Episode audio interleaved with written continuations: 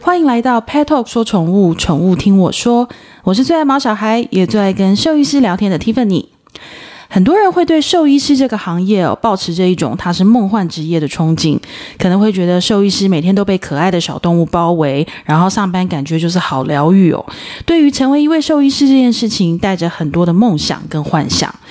可是很多年轻的学子其实并不知道，要成为一位兽医师，现在就需要做很多准备，以及未来就业的发展和选择，其实有很多很多需要思考的地方。所以今天这一集，我们邀请到维康动物医院的宋子阳兽医师来和大家聊一聊，从他准备考兽医系、考国考，以及之后就业的心路历程。身为一位台大兽医系的学霸，他在求学的阶段时候，难道真的都事事顺利吗？那么成为兽医师需要具备什么样的条件呢？那他有没有曾经遇到困难跟挑战，想要放弃呢？今天我们就请宋子阳兽医师来跟大家好好聊一聊。欢迎宋医师。Hello，大家好，我是维康动物医院内科宋子阳兽医师。宋医师，今天可不可以请你来跟我们分享一下哦？就是你过去啊，就是从求学，因为有一些行业哦，就是他可能真的就是从你小的时候在学什么的时候，一路都有关联的。是。对，那尤其像医疗这种专业，像兽医也是，你当初念了兽医系，然后可能未来就是一路大概都是走在这个这个道路上。那可不可以请宋医师跟我们分享一下，你从求学时代一直到你后来成为临床兽医师值这一路你的经验？嗯，其实，在小时候，其实我大概就发现，其实我自己对于生物相关的一些呃资讯，其实就非常有兴趣哦。那在我们那个年代，其实很流行的一个科系叫做生命科学系哦。我不确定现在就是 年轻的小朋友还有没有听过这个科系哦。那生命科学系在讲什么？生命科学系其实就是在讲一些遗传的问题、DNA 的问题。哦，那那时候其实因为像这个遗传学其实还蛮流行的哦，所以那时候其实我们很多的这些念我们说这个。生物相关的这个这个小朋友，其实都会想要朝这个方面去做一些这个后续的进修。我们那时候我们叫做三类组，嗯，就是跟医疗科学相关的。然后后来发现，哎，其实我对医疗也蛮有兴趣的，嗯，就是说除了对生命相关的这个。课程之外，其实我对就是救救不管是救人还是救动物这件事情上面，其实也也蛮有兴趣的。所以结合起来之后，我大概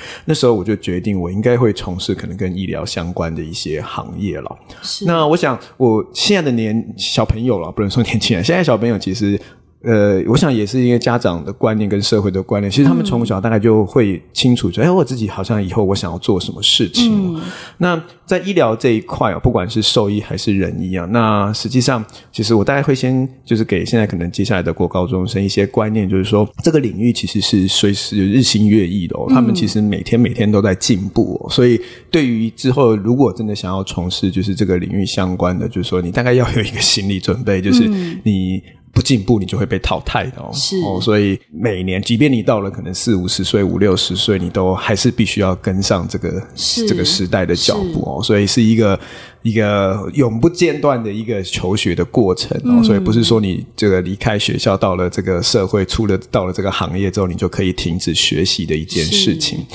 那当然，等下我们会谈谈，就是说，哎，如果我们之间真的进入到这个这个医疗领域之后，实际上可能有哪些事情是你必须先对自己有一些认识哦。因为像我们在求学之后，因为我们讲我们那个年代哦，其实大家就是专心念书哦。那有些学生可能真的就是啊，我的这个分数到了这个这个兽医系啊，我就来念兽医系这样子。嗯。可是后来他念了兽医系之后，才发现，哎，我好像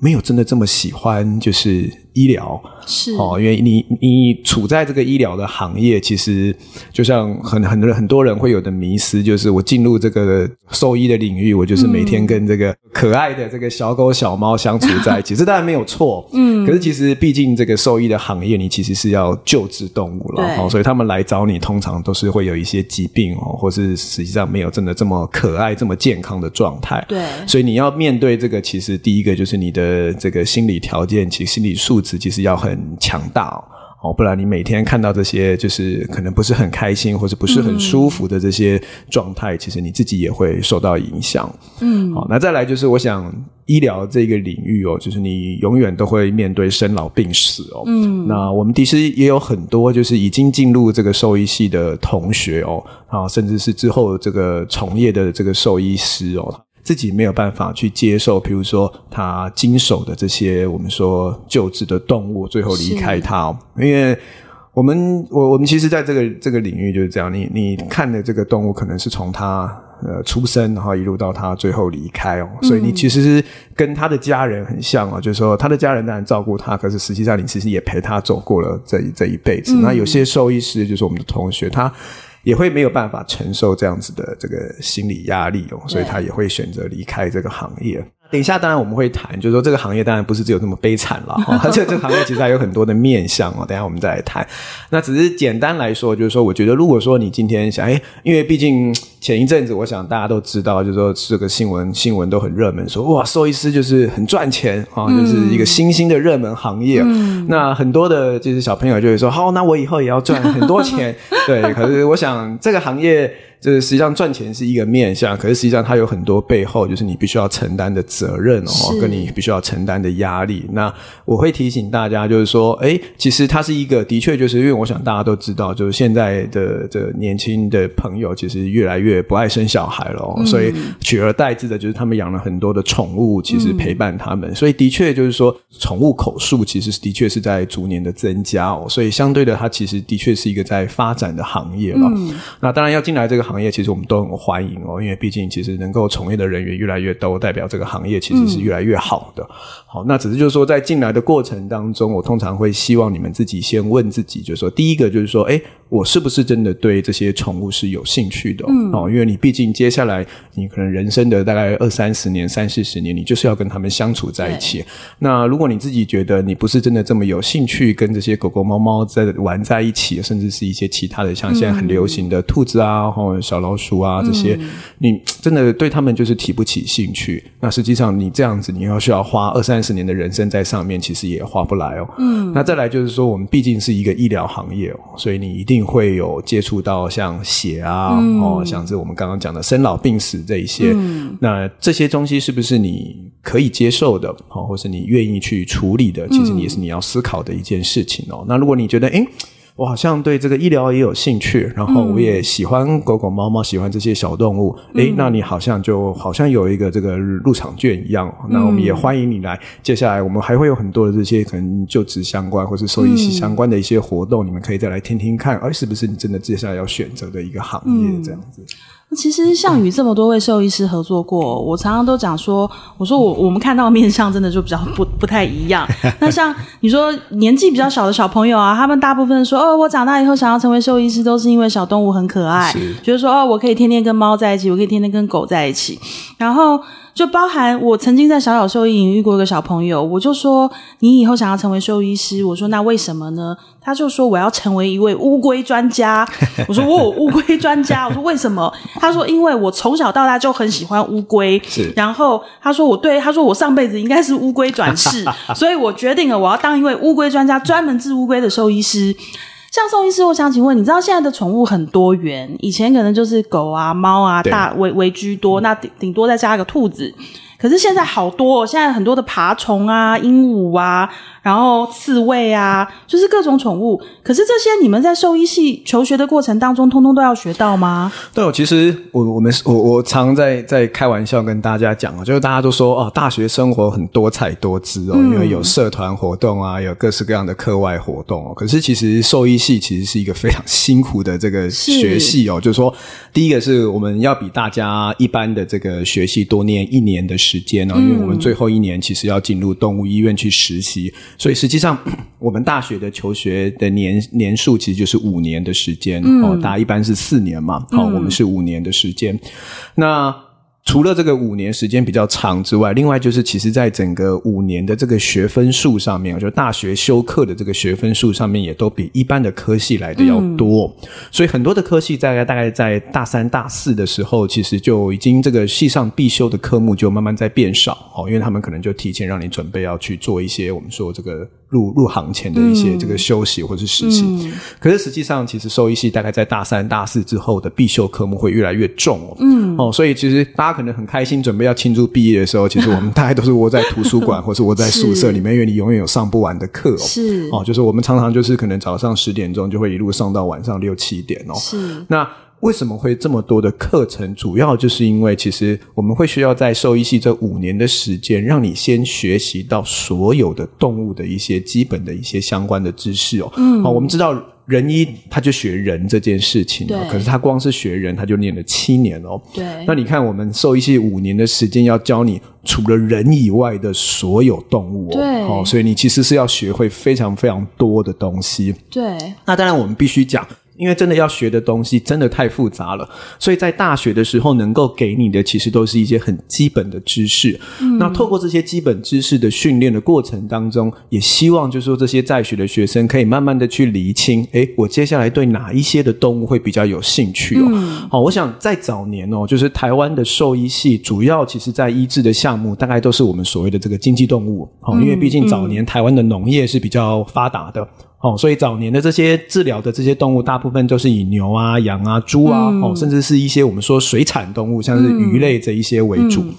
可是慢慢的，台湾大概随着社会在在在发展，哦，我们讲现在的这些伴侣动物的这个比例越来越多了，哦，所以我们说这些伴侣动物相对的它的医疗的这些水平知识都慢慢在提升的情况之下，其实慢慢的这些医疗需要学习的东西也越来越复杂。嗯，那大学的情况下，其实他们不会让你就是去分说，好，我只要学小动物，或者我只要学这些大动物，所谓经济动物，或是甚至是野生动物。什么叫野生动物？像是动物园里面的这些动物，哦，我们不会分这些东西，我们。我们就是让你全部都学过一轮，嗯，那学过一轮之后，你差不多要毕业的同时，你可以再去决定你自己想要去进修哪一个部分。好，嗯，那这个就是我们等大学毕业之后，等你考完兽医师考，好，因为我们讲兽医师考就是你所有的动物都会需要知道的，嗯，好，所以当你有这个兽医师执照之后。你可以再去接下来去进修你想要去专门的项目。嗯，那其实现在如果大家家里有养宠物的哦，你大概有如果有带宠物去看过医生，你大概都会知道，现在的宠物医院哦，已经不是一个医生就是通包了。对，就是说现在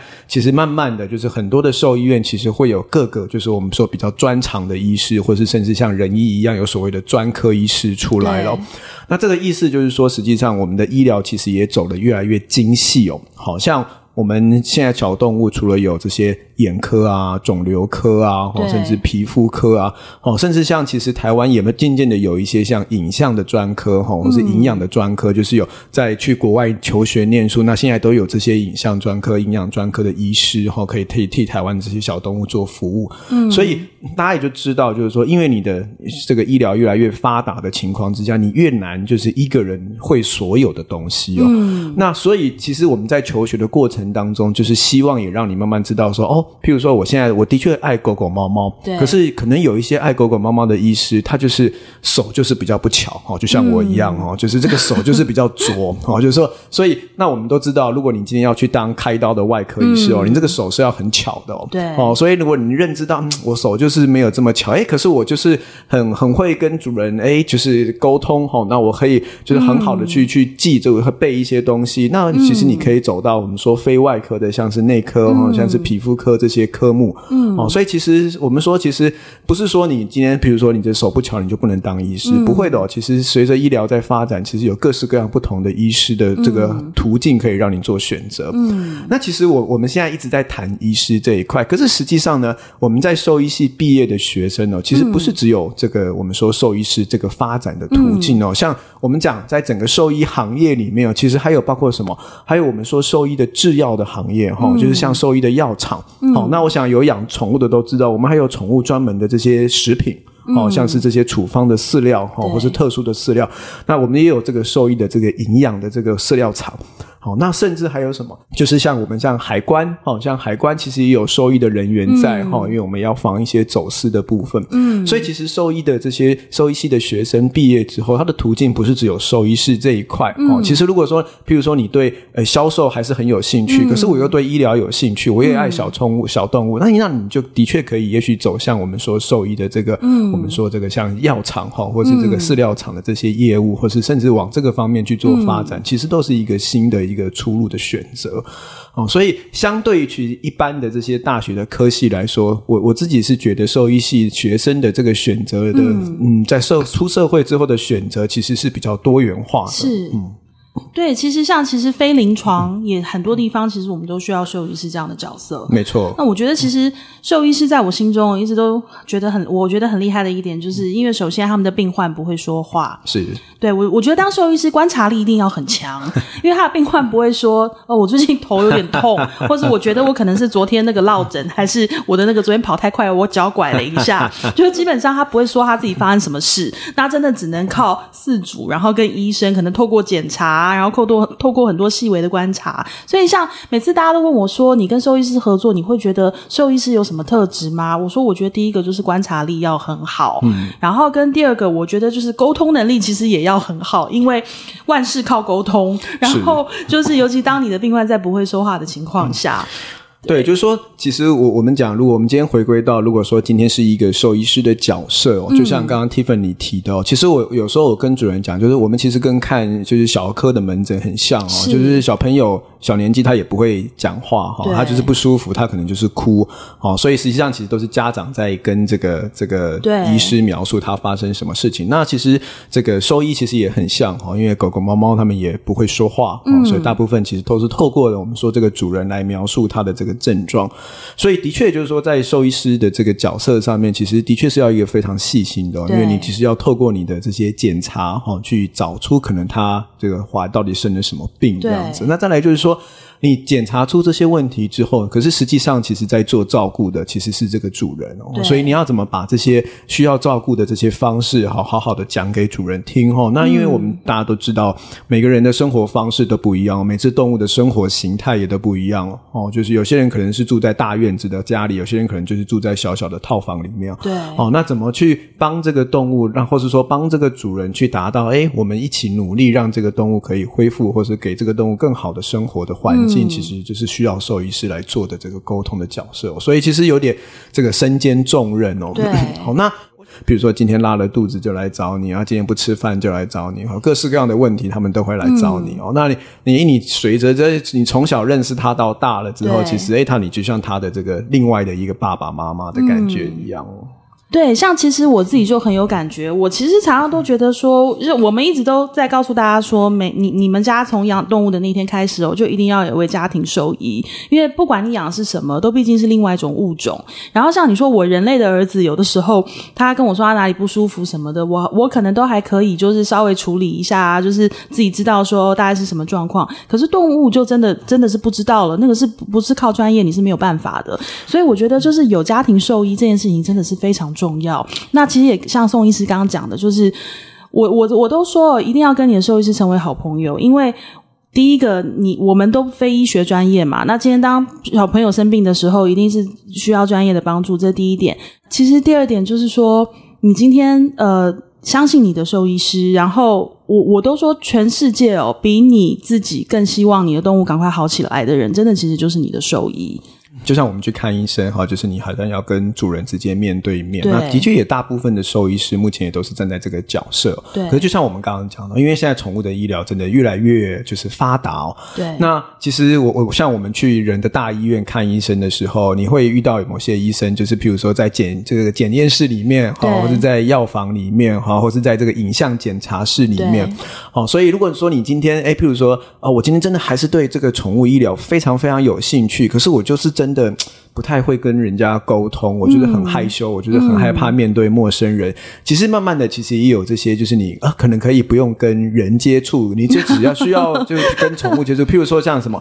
譬如说像你人去做手术的时候，也有专门的麻醉师。然后现在其实是宠物的，我们说这个兽医的医疗里面也有专门的麻醉师，所以你通常不太需要站到第一线去跟主人沟通很多的事情。哦，你可能大部分都是待在手术室。哦，那像我们刚刚讲，就是说可能也有我们说这个兽医的影像。科的医师哈，他们就是在检查室里面哈，就是帮动物检查。好，那你需要面对的其实就是兽医师而已哈，因为你只是需要把这个影像检查的结果告知兽医师，哦，你也不需要面对这个主人。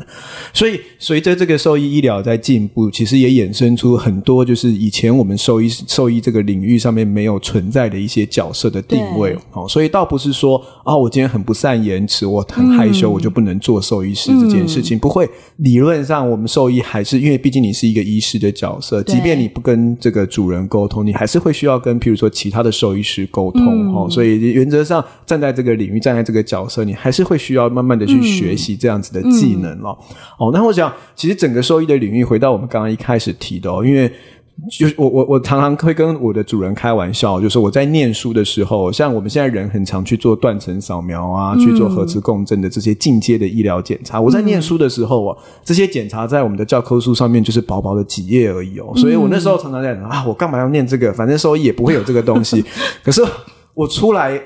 我我我开始职业之后，就是这么这么三五年的时间，现在已经变成是兽医。必有例行性的检查项目了，所以你就知道这个兽医的医疗其实是进步，不只是飞快哦，应应该是神速哦，应该是光速的速度在进步哦。哦，所以我还是会反复的就在提醒大家，就是今天站在兽医医疗，你进入到这个行业之后，虽然它的确是一个很新兴的医疗，它会给你很多的机会，嗯，哦，可是实际上其实你相对的你也要付出非常多的时间成本在后续的进修上面哦。所以你如果你一旦就是没有在持续进修，不出大概可能五年的时间。时间你可能很快就会被这个市场淘汰掉了，嗯、这也是我要警惕，或者是我要叮咛，就是接下来如果准备要进入这个职场的年轻兽医师们要，要要督促自己的一件事情。很多人啊，真的好像对兽医师这个行业就是会有一些误会。第一个，第一个大误会就是觉得他们每天都很快乐，然后就是跟动物相 相处。那我这边要泼一桶冷水，就是大家不要忘了，就是什么样的动物会去找兽医师？健康检查当然是一般没没事最好，可是绝大部分是生病了才会去找兽医师。所以其实兽医师他要面对的是各种生物的各种物种的一个疾病，然后看到的可能都是。可能旁边还伴随着在哭的四主，对，其实那压力真的是非常大。然后我觉得再来第二个误会哦，就是大家都觉得说兽医师就什么都会看，包山包海从头看到尾。那我觉得大家可能。多多少少都会知道说，因为在兽医系其实没有去分分科，就像刚刚宋医师讲的，他们可能什么都要学一轮，然后以后之后再自己去进修。但我举一个很有趣的例子，就是我的一个好朋友，他也是兽医师，然后他因为去他小朋友的班上演讲过，然后他的小朋友班上就都非常崇拜他，觉得哇，就是你的爸爸会救动物。然后有一天呢，他就应应他儿子的好朋友邀请去班上，呃，去去到他们家里面吃饭。然后就他们家一进进去之后，全家人就很兴奋的欢迎他，说：“啊，赶快那个，我们今天有兽医师来我们家里，赶快我们家的仓鼠哦，最近那个就是不太吃东西，然后什么滚轮也不跑了，就是医师赶快来帮我们看一下好不好？”然后他爸爸就这样，本来是那种千千万的光环，然后就是很非常风光的，然后然后他就这样默默的看着仓鼠说。我不会看仓鼠，对，所以就是大家不要再认为说兽医师就是什么动物，就非人类的他们都会看，其实也不是。那更别提说，像因为医学一直在进步，然后而且是用光速的速度在进步，那他们现在分科，然后各个领域其实都是呃医医，毕竟医师也是人哦，他们没有办法。你说像我没有办法，就是身兼身兼八十个职位，人人医也一样，他不可能骨科什么什么科全部都会看，对，那。兽医师当然也是一样，所以大家千万不要忘记这件事情。尤其是如果你今天养的是比较特别的所谓非犬猫的特殊宠物的的话，你真的是一定要先查好，因为不是每一家动物医院都有在看这些宠物。那你真的就要找好你的一个家庭医师在哪里。很也很鼓励，就是说，不管是年轻的兽医师，还是准备要进入这个领域的这些 学生们哦，嗯、就是说，其实我们在这个领域的成就感，当然不只是我们说物质上面的这些这些满足，然后，其实在这个领域最大的成就感是啊，譬如说一只生病的动物来找你之后，哎，其实经过你治疗，哎，它后来其实正常的恢复了健康。对，哦，那其实我想，不光只是看到动物本身在恢复的满足，其实你看到那个主人感谢就是的那个。态度其实你大概就是也是这个我们说这个行业当中其实另类的一个开心的一个感觉了。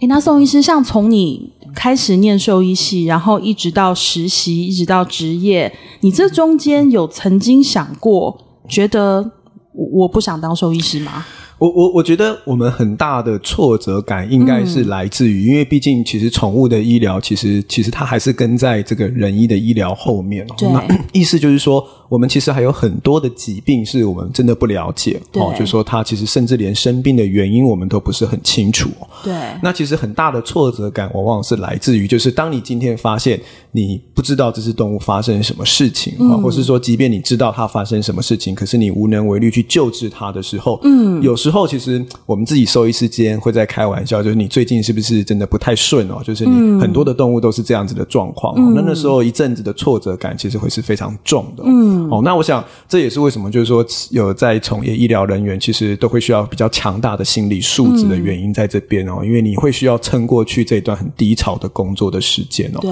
那可是这个低潮的工作时间，它不是这一刻结束了就不会再发生哦，在你整个职业生涯里面，可能它是反反复复的出现。嗯。可是我相信，就是有呃治疗失败的病例，就会有治疗成功的病例哦。哦，所以它其实就是一个在低潮跟呃这个我们说这个慢，就是成功的喜悦当中交替。的一段这个这个工作的历程哦，嗯，那另外当然就是说，我们必须讲，就是说在兽医的行业当中，因为我们毕竟没有像人医分工的这么细哦，嗯，比如所以实际上其实兽医的劳力支出其实相对的还是比较是还是比较大一点点的哦，所以呃，我们通常也很鼓励这个年轻的兽医师好好锻炼你的身体啊，这样你的身体才可以用的久一点点啊。曾经有一位兽医师来录音的时候，他就会看到我第一句话就说，因为他是从动物医院就是工作到一半，然后就中中间跑出来录。录音，他就说：“Tiffany，我身上有味道吗？”我说：“什么味道？怎么了？”他说：“我也不知道。”他就说：“他刚才要出离离开他的动物医院的时候，他的助理就告诉他说：‘你身上有个有个怪味道，诶，你要不要检查一下？’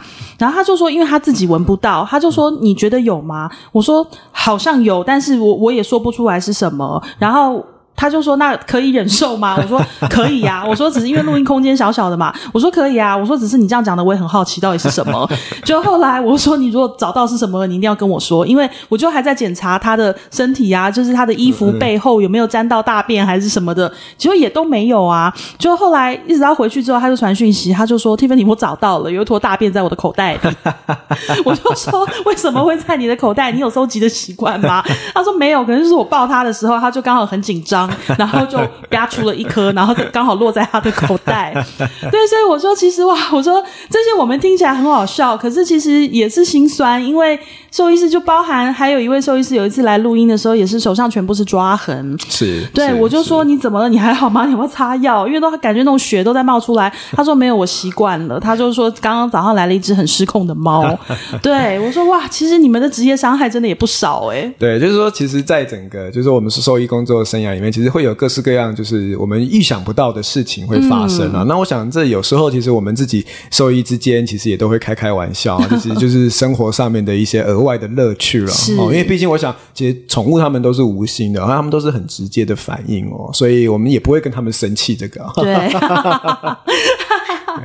真是太可爱了。那宋医师，你有没有什么呃，想要对未来就是想要当兽医师的同学说一些话？好，其实我都还是很就是很希望也很鼓励，嗯、就是大家可以进来这个行业，跟我们一起为这个行业打拼了。嗯、因为毕竟其实这个是一个非常有趣的行业。嗯，那就像我们我们前面跟大家提的所有事情啊，就是说进来这个行业，就是说当你从学校毕业之后，不代表你的学习就结束哦。嗯、这其实在工作的过程当中，都是一直不断在进修的一段历程哦。嗯，那这个行业当中，其实会有我们刚刚讲很低潮的时候，也会有很开心的时候。对，那我想这个就是在这个行业，我们刚刚讲的物质生活之外，你会体会到的不同的乐趣哦。嗯，那我想会进来这个行业，尤其是在兽医临床这个领域，就是我们说这个看诊领域的这个兽医师，嗯、其实大家都会有。同样的这个这个热忱跟目标，所以其实你会有一群这个志同道合的朋友。嗯，哦，那这这群志同道合的朋友也是陪伴你，就是一起走过整个职业生涯很开心的时候。嗯，哦，所以那我想。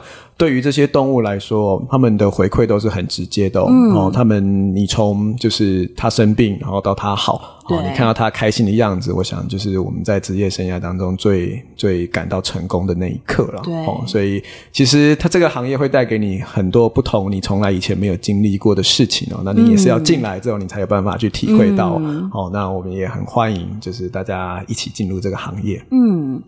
那我们今天就非常谢谢宋医师给我们带来很精彩的分享，也希望说，因为现在我身边哦，真的是好多从小到大，所谓的从小，就像我们小小兽医营的小朋友啊，一二年级的，一直到高中生，其实都好多人都在问我们说，就是想要成为兽医师，我现在应该要做什么样的准备？那我希望就是有兴趣的朋友，你们就是好好听一听这一集，然后好好思考。但是无论未来你要走到什么行业，我觉得有一件事情都是必须的，就是一定要努力，然后跟一定要一。持续进修。对然后这是在每一个产业都一定是最需要的一种精神哦。那就祝福大家希望大家都能够心想事成。我们想要上兽医系的朋友都可以顺利的考上。然后呃也希望大家就是都能够很认真很快乐的迎接自己的未来。那我们今天谢谢宋医师喽谢谢拜拜。